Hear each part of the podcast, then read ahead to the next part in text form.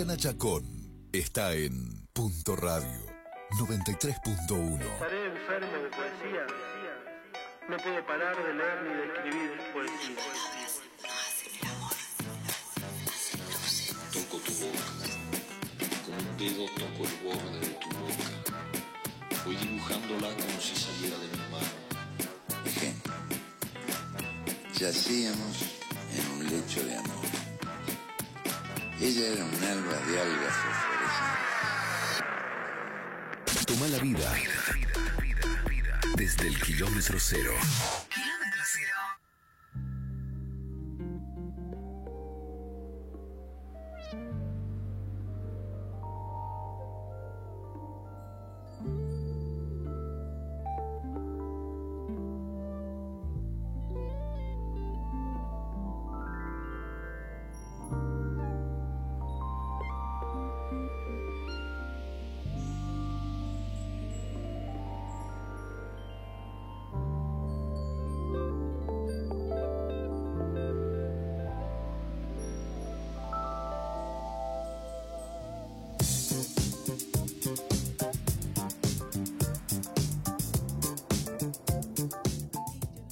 Volvemos al aire, 24 minutos pasan de las 11 de la mañana y ya está con nosotros como todos los martes la señora Juliana Chacón, a quien le digo buen día por la mañana. Hola, ¿qué tal? ¿Cómo anda? Perfecto. ¿Bien? Bueno, me alegro muchísimo. Volvió el frío, estamos Mal. en plena cumbre, cumbre climática, entonces para explicar el quilombo en el que vivimos, eh, vino el invierno. Está bien. Había venido una semana Y de bueno. verano, ¿se acuerdan? No sé Y si, sí, si recuerda, viste, casi nos también morimos. es lo poquito que, que nos puede afectar después del quilombo que hicimos con la naturaleza, Como mínimo nos pasa eso. como mínimo. Como mínimo nos pasa eso. Bueno, eh, como todos los martes tenemos un invitado, invitada, invitade eh, telefónicamente. Es en los estudios, en realidad, aunque sea a través del teléfono, nosotros siempre sentimos que está acá con nosotros en la mesa. Claro, sí, sí, sí. Hoy tenemos una invitada que te va a alucinar. Se llama Natalia Leiderman. Nació en 1990 en Buenos Aires. Es fotógrafa. Yo no sé si estudia, sigue estudiando letras en la UBA. Eh, era una información que andaba por ahí en las redes. Publicó Animales dorándose al sol eh, por El Ojo del Mármol en 2016 y, perdón si lo pronuncio mal, Starenka eh, por Calita Olivia en 2019 y ya va este libro, Starenka, librazo, por la segunda edición este año.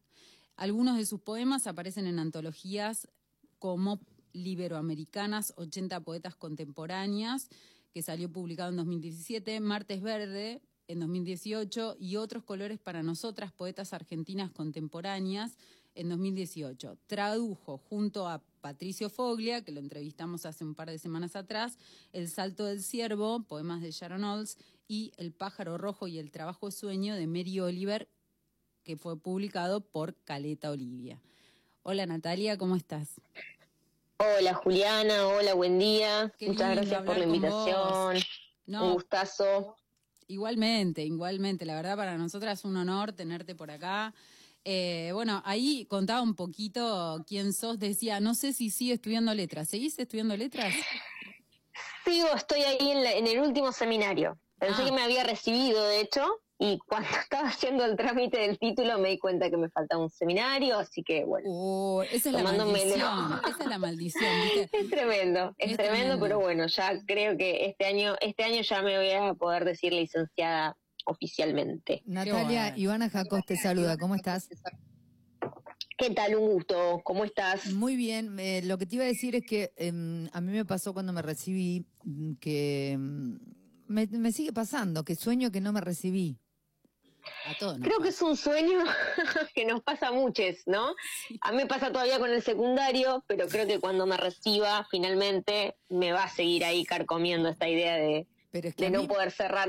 Es que a mí me pasa todavía hoy, que me, me tengo que sentar en la cama y empiezo comunicación 3. Sí, la di.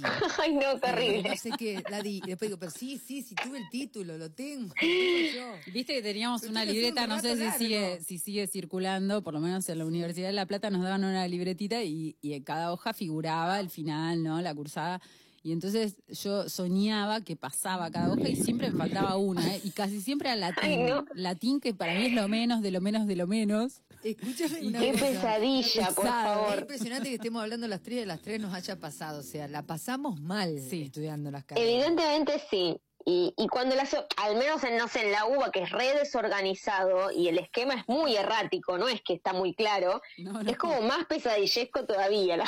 Totalmente. Porque, Yo creo que, y, pero yo creo que hay una cosa ahí, una dualidad interesante en, en la UBA. Yo soy eh, también egresada de la UBA, que Sí. es como que te enseña un poco ya de entradas este, A vivir en el despelote. las complejidades de la eh, totalmente. Atravesar el caos. Atravesar el caos, Exacto. sí, sí, sí. Hacerse cargo de ¿Viste? Porque vos una vas a- misma del caos, me vos vas parece a bien. una privada y salís pensando que la vida es así.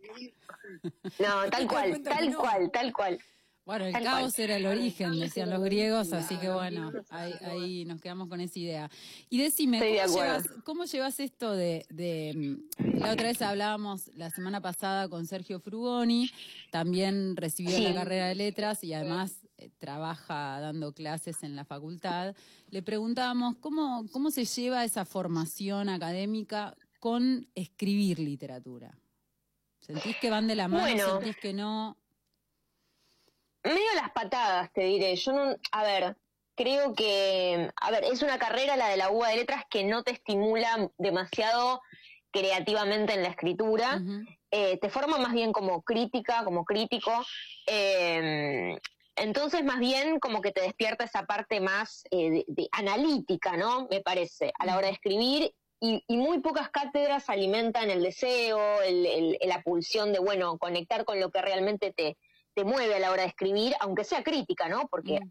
hay crítica fabulosa y uno fabulosas y uno, digo, también eh, lee autores eh, que hacen crítica desde una desde un lugar precioso, súper amoroso y como escritores. Pero Sí, no es lo sí. norm- no es lo común, digamos, no es lo común. Entonces es como ir a una negociación permanente. Yo creo que muchas veces te estimula, la, le- la lectura ya de por sí te estimula a escribir, pero no es una carrera que te motive a escribir de por sí, digamos. Me Claro, parece pero- que hay que estar todo el tiempo como...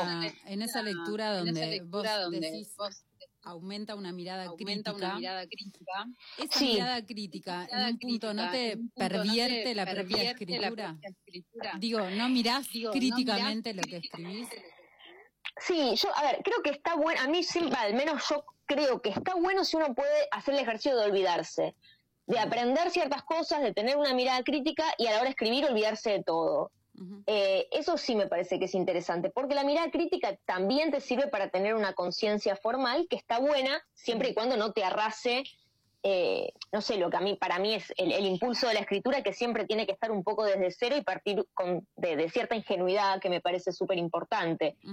Eh, por eso lo- el olvido, el aprender y olvidar me parece como un equilibrio que a veces no es fácil de lograr. A veces he conocido mucha gente que escribía antes de empezar la carrera y que en la carrera dejó de escribir, lo cual me parece horrible. Sí. Pero si una puede encontrar como la negociación, eh, creo que puede llegar a estar bueno o que puede encontrarle la vuelta, pero, pero siempre sin confrontación, ¿no? Y, y discutiéndolo y olvidando mucho. Ujú. Vos decías, eh, Vos que- hay gente que dejó de escribir mientras estaba estudiando. ¿Vos dejaste de escribir mientras estabas estudiando? Es una pregunta obvia, ya sé la respuesta, No, pero no, claro. quiero que nos cuentes un No, poquito. pero también ese. Yo nunca estuve devota a la vida académica en el sentido de que, eh, y de hecho hoy por hoy yo no es que quiero seguir haciendo carrera académica, a mí no me interesa mucho, Ujú. eh, porque te demanda mucho tiempo, mucha energía, es un espacio también muy competitivo, eh, a mí no me gusta. Eh, no, yo no dejé de escribir, pero bueno, me tomé mu- mi tiempo para hacer la carrera, Eh, creo que mm, se van a cumplir nueve años, ocho años. Qué loco. Eh, sí, con lo cual no, yo nunca dejé de escribir. Tuve mis momentos, pero no, no. Eh, Pero yo escribía desde antes y siempre para mí tuvo un lugar muy de, de lo cotidiano. Entonces, la verdad es que siempre lo, lo, lo, lo llevé ahí en paralelo. Natalia, ¿te puedo pedir un Natalia, favor? ¿te puedo pedir un favor? Claro que sí. ¿Vos tenés algún aparato tenés prendido? Eh, a ver, no, ah, una computadora, computadora. ¿Eso puede ser? Mati? ¿La podrás apagar? A ver ahí. Sí, obvio. Pensé que no. Porque tenemos retorno, ¿Hay un ruido y raro? yo tenemos, sí, a vos se te escucha perfecto, pero nosotros nos escuchamos eh, en el mismo Listo. auricular es Ya mismo apago. y es como difícil. Hacía Sí, como sí, un sí, eco, Ya ¿no? mismo. Nos rebotaban los auriculares. Claro. A ver, ahí díganme si se, se escucha mejor. Eh, creo que sí, Si se ¿no? escuchan. Sí, Sí, por lo sí, menos no ahora vuelve parece la que voz. no. Sí. Eh, vos ¿Está mejor? contabas, Gracias, Natalia. contabas que escribís que desde, desde, digamos, siempre fue una actividad relativamente diaria para vos. Y quería que nos contaras un poquito cómo, cómo es eso de la escritura. ¿Vos esperás que surja? ¿La buscás? ¿Cómo, Eh, cómo lo manejas? Bueno, hablando de también, me, me lo, lo- lo pego un poco con el tema de, de la crítica y de lo analítico y lo, y lo más creativo. Me parece que es también un, un equilibrio. Yo, la verdad que la poesía me parece que, a ver, tiene que ver con un trabajo, pero también con un olvido, a diferencia de por ahí otro tipo de escritura, por ahí la narrativa, ¿no? Que, que- tiene más que ver con el plan, con el proyecto, con un, trabajo más diario, por ahí el, el trabajo que para mí se da en la poesía es un trabajo sí diario, pero no de sentarme a escribir diariamente, sino, eh, yo por ejemplo, en mi caso tomo muchísimas notas de todo. Tengo cuadernos todo el tiempo y sí tomo notas. eh, llevo, por ejemplo, un diario de sueños, llevo un cuaderno. eh, para mí es un trabajo sobre afilar, afilarse la percepción de manera cotidiana. Eh, eso es lo que a mí al menos me interesa y me eso es lo que voy como ejercitando. La mirada, eh, las percepciones, cómo estar atenta a ciertas cosas, qué me impacta, qué, qué cosas del discurso diario me resuenan también, como estar afilada a lo, a lo que se escucha, también a lo que veo, Voy a eh, a hacer las una- palabras. Voy a hacer una interrupción. una interrupción. Sí, Qué feo que es escucharse, Dios. Eh, voy a hacer una interrupción una interrupción. que me llama la atención. sigue habiendo retorno. Sí, sigue habiendo retorno, pero no sé, no te preocupes. Eh, vos te escuchás muy bien y nosotros nos volvemos a escuchar dos veces, que es insoportable, pero bueno, eh, es problema nuestro. Hablaremos poco. digamos. Ay, no. Eh, mm, te decía, es- hablas muy rápido, súper rápido, Sí, y generalmente cuando, de formación profesional, licenciada en Ciencias de la Comunicación, cuando alguien habla muy rápido, significa que tiene muy claro conceptualmente lo que está diciendo. Es decir, justo cuando Juli te, va, te, te pregunta lo que te pregunta, yo te iba a preguntar qué te inspira para escribir y Juli te lo pregunta. Viendo y considerando que además este, intuyo que sos una persona súper, de hecho dijiste algo de afilar el, La percepción. la percepción diaria, ¿no? Eh, se te deben escapar muy pocas cosas. ¿Qué no, seguro un montón. que nadie no sé si muy pocas. que, que nunca te preguntaron, mira que, mira qué bien que hablo, ¿qué no te preguntaron nunca? ¿Qué cosa Uy, de la qué buena pregunta. Qué mirada tenés vos, qué cosita encontraste dif- diferente o particular tuya que nunca nadie te preguntó o qué mirada de algo muy tuyo tenés que nunca pudiste compartir? Qué buena pregunta. Eh, a ver, que nunca pude compartir. Eh, está buena esa pregunta porque uno siempre va a, por ahí a los lugares, como lo primero que te aparece en la cabeza son los lugares que transitaste. Déjame pensar cosas que no haya. Bueno, algo que no me preguntaron y en lo que estoy bastante metida ahora es en los sueños. La verdad que eso no me lo pregunta nadie porque no es algo que me pregunte mucho. eh, pero vengo trabajando mucho sobre ese, ese revés de- del día y dándole mucha importancia a, a ese trabajo sobre esa materia Mundo onírico, de los sueños. Mundo onírico. Sobre lo que traigo de, de ahí lo estoy tomando mucho como un viaje, como cada noche ir a ver qué pasa y intentar traer algo de, de ahí, ¿no? ¿Lo mirás Eh, desde la perspectiva, digamos, psicoanalítica del inconsciente o desde la mirada, por ejemplo, de la física cuántica? No, ninguna de las dos. O sea, te digo más bien que de, de manera más poética de qué Ajá. signos puedo traer. No, ninguna de las dos maneras. Aunque también siento que también uno escribe para, la verdad pienso que uno también escribe para curarse y para, para trabajar sobre una misma eh, y también quiero es- estar mejor y, y ser mejor o, o llevar, llegar a una mejor versión de mí. Pero, o sea que digo, no, no es solamente eh, poético, digo, también me parece terapéutico, pero... mm, pero eso lo estoy intentando tomar como, como si viajara, ¿no? Y- y alimentarme mucho de, mm, de esos signos para también ver en el día después algo, un trabajo interesante que me está pasando, que es que de traer signos del sueño, también en la, en la vida diurna empiezo a ver signos, como si también la vida y como el paisaje y las personas fueran signos de otras cosas. Eh, entonces por ahí, esto, eso nunca lo hablé, pero estoy intentando trabajar un poco la percepción desde ese lugar, como tener una mirada onírica sobre las cosas, porque podés por ahí leer el mundo también Total. de otra forma, como de una manera, eh, nada, como si también todo fuera una película y pudieras ejercitar, eh, mirar e intentar eh, encontrar resonancias entre, entre las cosas, las personas, los signos, lo que te dicen, lo que ves. Sin intentar Eh, meterme en lo meterme personal, en lo personal. Eh, ¿de qué hay que curarse? ¿De qué hay que- En un Bueno, momento para mí es- escribir cura o hay- para curarse. ¿De qué hay que curarse? Y para mí, bueno, a ver, yo, yo soy, eh, reco- bueno, como muchas, como muchas, y sobre todo mujeres por ahí de, de- de mi generación y de otras generaciones, tenemos muy presentes a Alejandra Pizarnik, ¿no? que habla de esa, de la, de cierta herida fundamental, siempre me acuerdo de ella, y la verdad siento que un poco hay que curarse de, de- de estar viva, la verdad eh, hay algo que nunca cierra del todo, se van eh, acumulando en la vida de cualquier persona, distintos duelos y pérdidas y, el tránsito es ir perdiendo eh, todo el tiempo. Eh, y bueno, un poco creo que, al menos yo quiero aprender a convivir con eso, eh, a, poder no sanar la fragilidad, sino eh, hacer fortaleza de, la fragilidad. Yo al menos soy muy consciente de, lo frágil todo el tiempo. Y un poco me quiero, no curar en el sentido de erradicarlo, pero eh, poder hacerlo más suave, eh, poder tener una, una red de contención para eso. Una convivencia, Eh, ¿no? Con, con- Claro. De eso habla un poquito Clarice Lispector.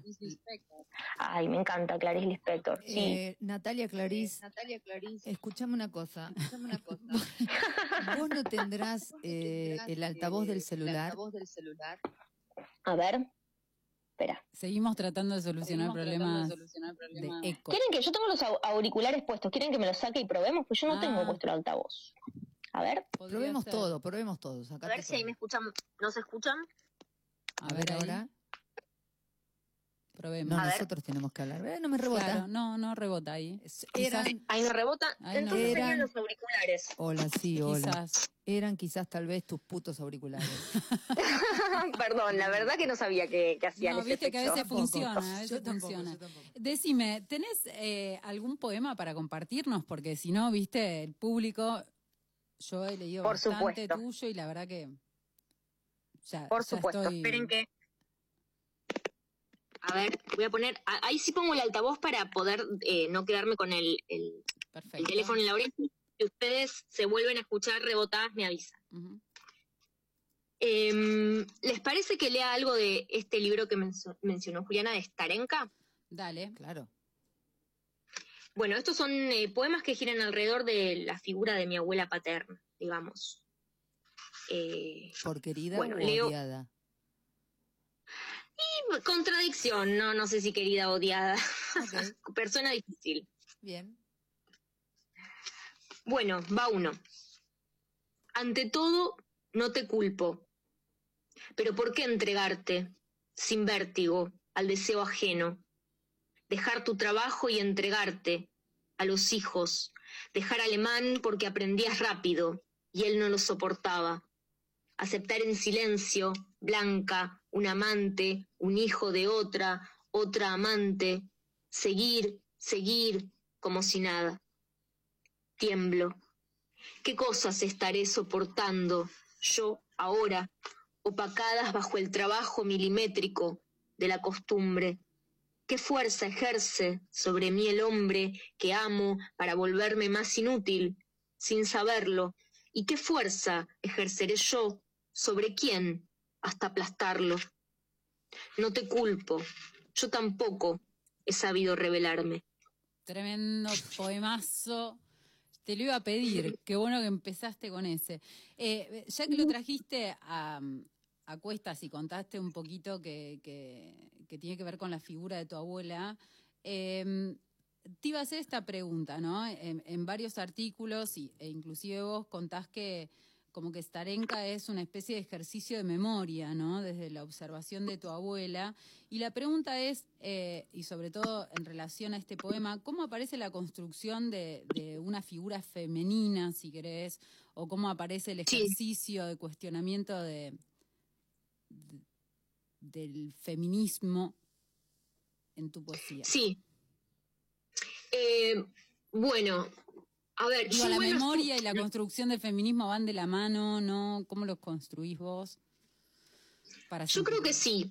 A ver, de todas maneras, eh, si bien yo leo muchas cosas sobre feminismo, si bien estuve como muy, eh, nada, pe- digo, eh, en el centro de también lo de lo que fue eh, el debate por lo del aborto y, y- y, digamos, estuve metida en eso y leo mucho en relación a eso, la verdad que a la hora de escribir no es que lo tengo pensado de forma programática, pero sí pienso que... eh, es importante, o al menos a mí me sirve como herramienta, indagar en las figuras femeninas que tengo alrededor mío, eh, tirar un poco del hilo histórico de, digamos, de dónde surge la vida de una persona, cómo se recorre, qué sensibilidad tiene, qué recuerda, qué, mm, y bueno, y, también construirlo a partir de, mi mirada, que ya implica un cruce generacional, por supuesto.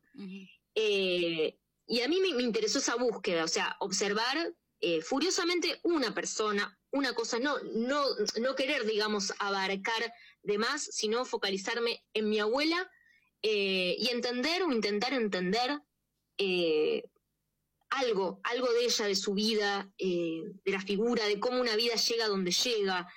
Y encontré un montón de contradicciones y yo empecé escribiendo muy enojada porque ella estaba muy mal al final de su vida eh, y terminé muy, la verdad, bastante conciliada con, con su figura muy contradictoria. Hay una, una imagen en este poema que leíste acerca de- del amor, ¿no? O, de, o si querés, de la construcción de la imagen femenina y, y- y de la relación amorosa en, en- en- en el poema. Y al final Sí. hay una revisión respecto de ese, de ese yo que habla y dice, eh, yo no sé de qué manera estaré aplastando. ¿No? Lo, lo parafraseo al hombre que amo.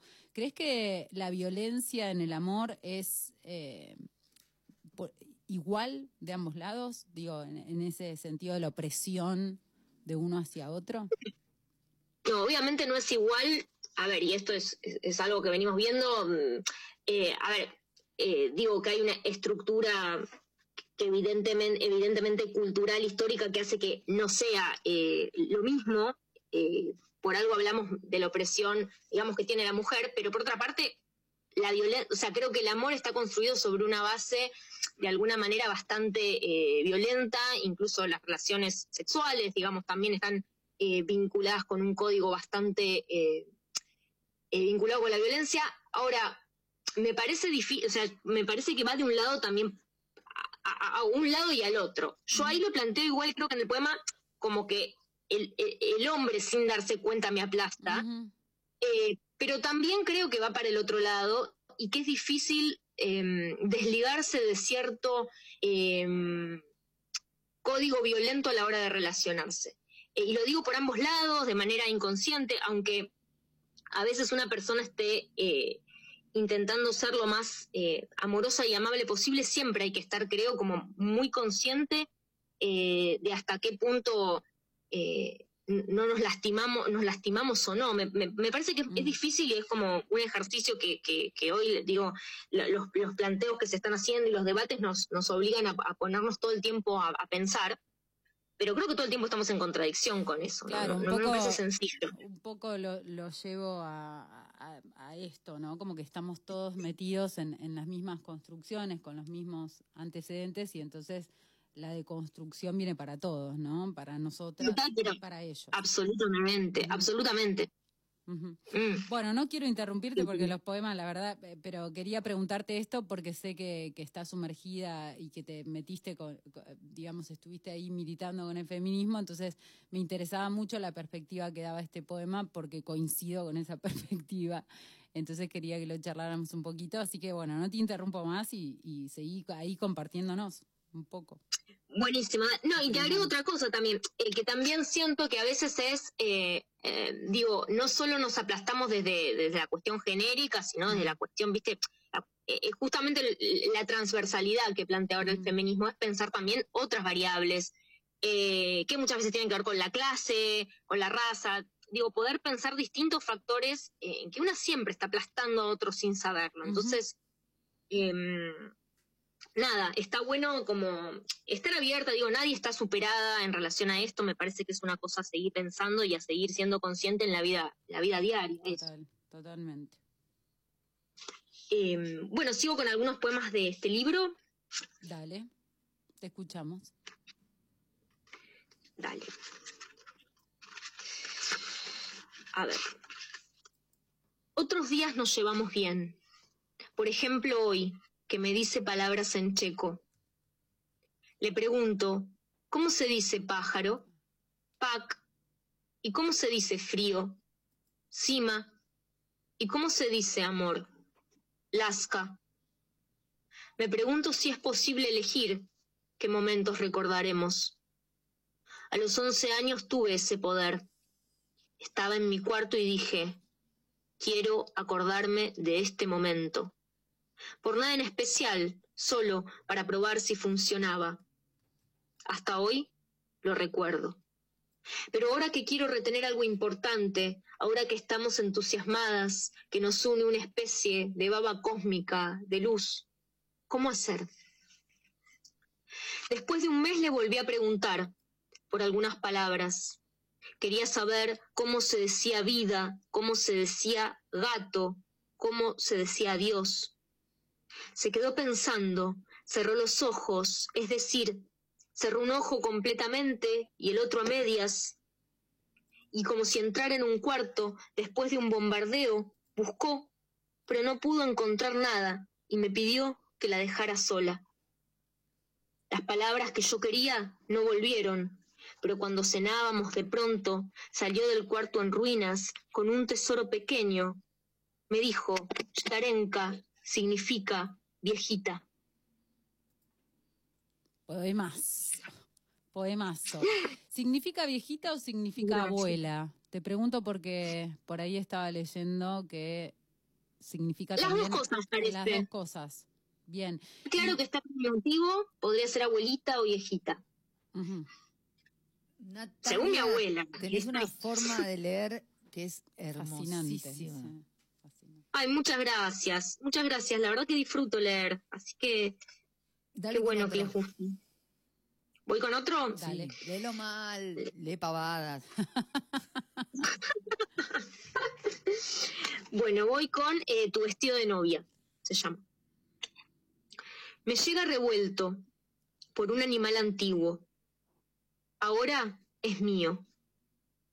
Me marca las tetas, la cintura y después cae. Es la captura de nieve cayendo, cayendo en una cápsula polar. Estuve todo el día mirándome alucinada al espejo. También miré tus fotos. Estabas raquítica y adolescente, y el vestido era un trapo en el que te encorvabas. ¿Pasaste vos también los dedos por el tul? ¿Imaginaste nieve, cristales, crema porosa y tensa? ¿Te miraste al espejo? ¿Te gustaste? ¿Querías? Me imaginaba ya que las cosas que me dabas no eran regalos sencillos, y que este vestido me daría insomnio, trabajo. El encaje huele a tierra, a sudor, a mínimo perfume. Y no sé cuál de esas cosas me pertenece. No, yo no, no. Nada, no puedo hablar. Estupefacta. Tremendo. ¿Cuántas imágenes que tienen, no? Eh, recordémosle a, a los oyentes que vos además sos fotógrafa. ¿Cómo crees que, que, que esto se vincula también, no? ¿Cómo dialoga la fotografía con la escritura personal? Bueno, para mí es, es un poco continuidad de la misma búsqueda. A mí en general me pasa que cuando saco fotos no escribo y cuando escribo es porque no puedo sacar fotos, o sea, se me complementan un poco. Eh, no, no, los, no es que digo, no trabajo en general como de manera deliberada, como, eh, o sea, digo, conjuntamente. Y a mí me pasó que en este libro en particular, mi abuela no le gustaba para nada que le sacara fotos. De hecho, es como que tenía una aversión con el tema de que yo me acercara con la cámara. Eh, y más cuando era, cuando después le operaron, de- le tuvieron que sacar una especie de tu- tumor que tenía en el cuello y eh, quedó como con, con la boca torcida y la cámara era algo que le parecía terrorífico. Entonces, bueno, como que empecé queriendo acercarme con la cámara y como no pude, me empecé a acercar con la mirada eh, inquisitiva, Por el digamos, desde escritura. poético, ¿no? Sí, así que sí se trabaja, o sea, siento que es como un, un libro mucho de mirar, realmente sí. ¿Tenés otro para compartirnos? Sí, obvio. A ver. Bueno, acá va. Eh, les leo el último, el último del, po- del poemario. En fin, abuela, no sé cómo despedirme. No sé cómo cerrar las personas o las cosas. Por eso te abro. No como se abre una puerta de lo cotidiano, sino como se abre una guardilla secreta, como se abre un cofre, un cajón en una casa ajena, una flor para succionar la dulzura de su centro, una carta del otro lado del mundo, un regalo cuyo papel chilla y refulge. Tremendo. Tremendo, tremendo, la verdad. Gracias, porque son. es- ese libro es alucinante, súper recomendable. A los oyentes les decimos que Starenka fue editado ahora, la segunda edición por Caleta Olivia, lo pueden conseguir. Eh, Natalia, te quería preguntar esto. Vos en una entrevista dijiste, son eh, en una lectura que hiciste hace poquito por Instagram, dijiste, son poemas con los que ya no me identifico tanto. Sí, eh, la verdad que sí. A ver, me pasa que este libro lo escribí hace tres años, me parece, no sé si no, no estoy quedándome corta inclusive. Eh, no es que no me identifico en absoluto, pero sí, sí creo que, incluso, mira, lo hablaba el otro día con una amiga que está por publicar un libro. Siento que uno llega a la publicación de un libro como ya un poco desprendido de ese libro. Sí, acá en Argentina yo como creo que- sí, yo creo, yo creo que uno si llega a la publicación del libro, sí, ya Sí. se le desprendió todo. Sí, sí, ¿no? Tal cual.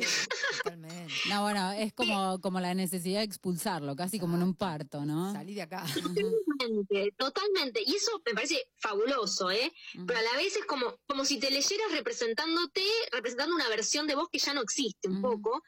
Eh, pero es un poco como que yo ahora leo estos poemas y no siento que son la versión de mí ahora, sino que siento que leo a una versión de, de Natalia de otro momento. ¿Y tenés Está alguno ahí a mano para leernos tu versión actual? Claro, de hecho, Algún inédito por ahí. Algo así como que escribir era, era ser la mejor versión de vos misma. Porque justo los tenía en la computadora y la apagué. A bueno, ver, pero vamos la- charlando mientras vos la vas La perdiendo, sí, no, era hay ningún problema. no Además de, además de fotografía, vos tradujiste eh, junto con Patricio Foglia a Mary Oliver y a Sharon Olds. Patricio nos contaba Sí. que él conoció a Mary Oliver gracias a vos. ¿Cómo te llegó a vos Mary Oliver? ¿Te acordás? A ver, la- de una manera sí, bastante aleatoria y azarosa. En internet hay siempre muchas traducciones realmente perdidas o dispersas. Me acuerdo que creo que había leído eh, en un blog que tenía el poeta eh, Tom Maver, no sé si lo conocen. Sí, sí, Había hemos hablado de Tom. Otro grosso. Ah, bueno. Re grosso, Tom. Y bueno, traduce mucho. eh, bueno, tiene todavía ahí colgado un. que no me acuerdo cómo se llama. Hasta donde llega la voz, creo que se llama su blog. Ahí yo había leído algunos, algunas traducciones de Mary Oliver. Y en un viaje que hice con una amiga, eh, me pude comprar un libro en, en Londres, creo que fue, eh, de Mary Oliver, y así como, ¿vieron esos libros que de repente tenés una intuición? Y bueno, no sé, eh, me lo compré sin saber mucho qué onda, y, y en el avión empecé a traducir un poema, Y cuando vine para acá se lo mostré a Pato, le encantó. Y nos empezamos a, a jugar con la posibilidad de decir, che, bueno, ¿por qué no hacerlo? ¿Por qué no hacerlo? Porque siempre, como la traducción es, es un trabajo que muy inacabado y, y- y que realmente siempre hay mucho, mucho por seguir traduciendo. Entonces, juega- ¿Te juega ahí en tu propia escritura algo? Digo, esto de la traducción, de tratar de, de hacer un pasaje, ¿no? De un idioma a otro, de- eh, distinto, Sí. no nativo, al idioma, al, al castellano rioplatense. Digo, ¿te, af- te, te juegan algo en tu propia escritura, el, ejercicio, la traducción? Totalmente, totalmente.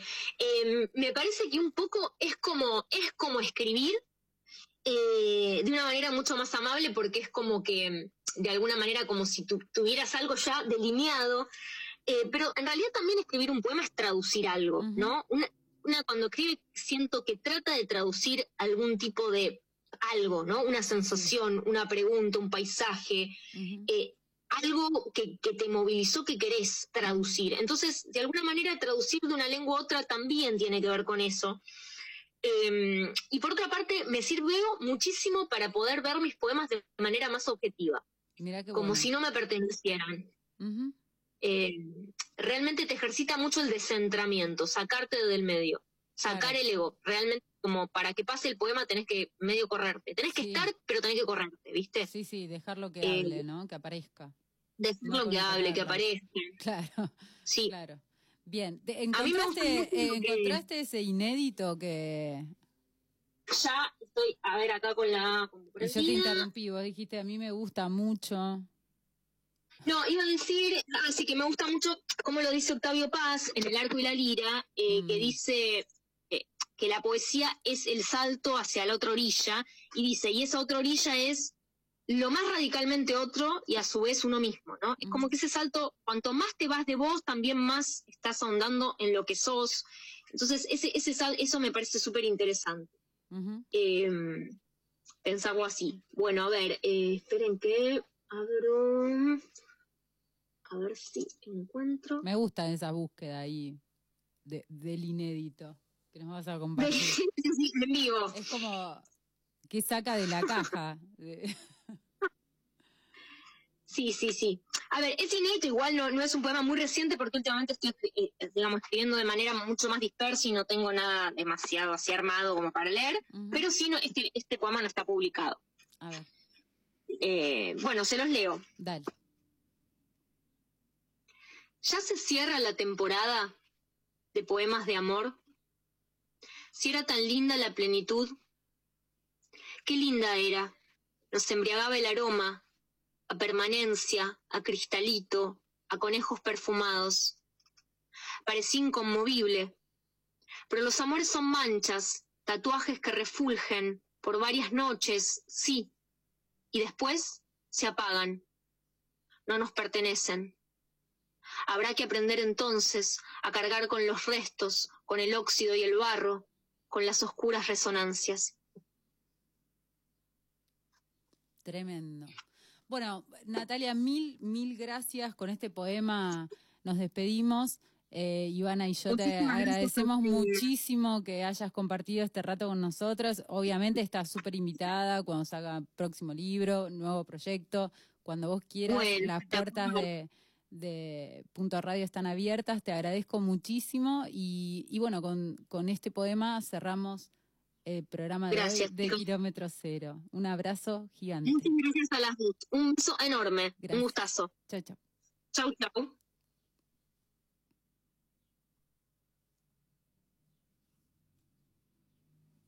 Juliana Chacón está en Punto Radio 93.1.